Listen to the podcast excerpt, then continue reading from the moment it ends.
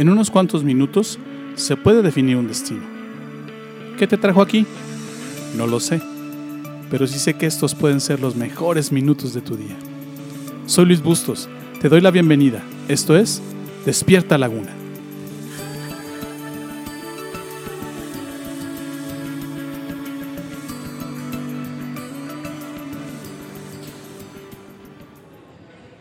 Muchos haremos cualquier cosa para obtener autocontrol o por compensar la falta de este.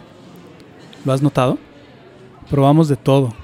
Pastillas, terapia, seminarios, cursos, cirugía.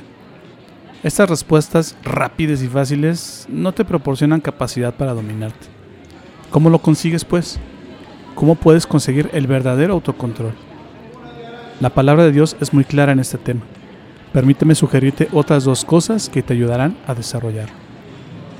El segundo paso para desarrollar el dominio propio, toma nota, esto es muy importante, es dejar atrás el pasado. Nota que Pablo dice en Filipenses 3, 13, olvidando lo que queda atrás y esforzándome por alcanzar lo que está delante, sigo avanzando hacia la meta.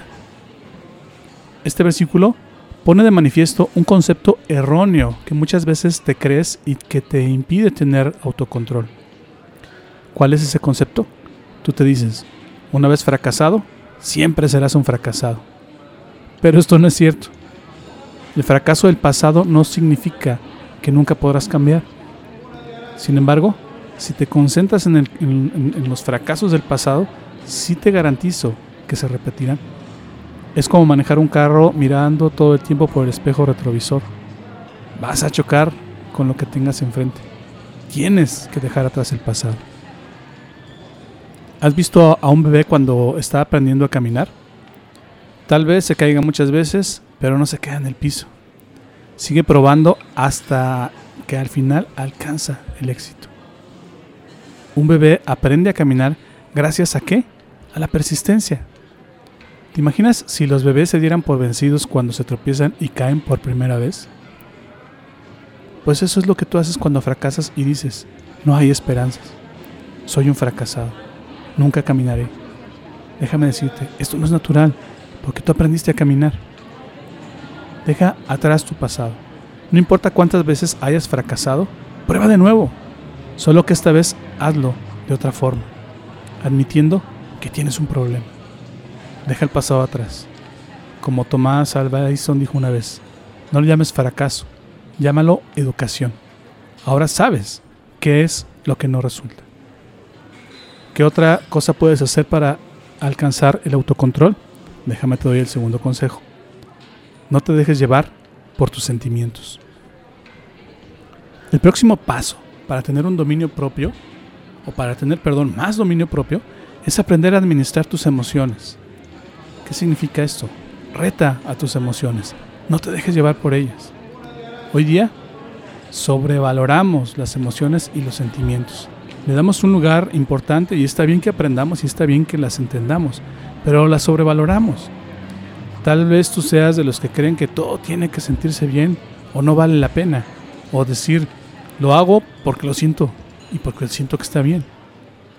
Cosas como no tengo deseos de estudiar, no tengo deseos de trabajar, no tengo deseo de levantarme, no tengo deseos de escuchar de la palabra, no tengo deseos de lavar el carro. O tal vez digas, tengo deseos de servirme más comida o echarme otro trago. Tengo deseos de ver la televisión por 10 horas. ¿Qué te estoy diciendo? No le des tanta autoridad a tus deseos y emociones. Los deseos, las emociones, no son de fiar. Déjame preguntarte, ¿Tú eres de los que permite que su estado de ánimo lo manipule? Dios no quiere, Dios no quiere, perdón, que tus deseos te controlen. Él quiere que seas tú quien domine su estado de ánimo. Con Cristo, como el amo de tu vida, tú puedes aprender a dominar tus sentimientos, simplemente a detenerlos, a que no te dominen a ti.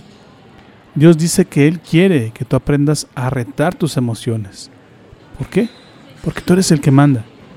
En Tito capítulo 2, verso 11, dice así, En verdad, Dios ha manifestado a toda la humanidad su gracia, la cual trae salvación y nos enseña a rechazar la impiedad y las pasiones mundanas, Así podremos vivir en este mundo con justicia, piedad y dominio propio.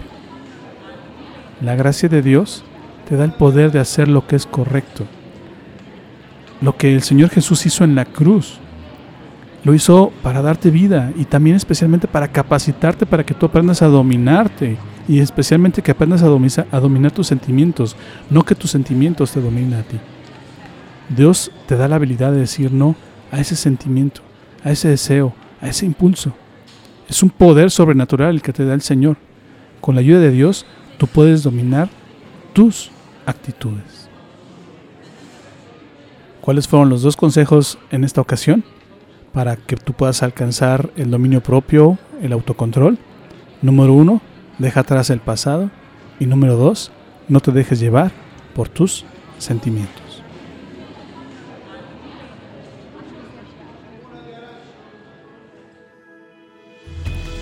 ¿Aprendiste algo hoy? ¿Lo que acabas de escucharte es útil? Esta serie no ha terminado, así que te invito a que me acompañes en los siguientes capítulos.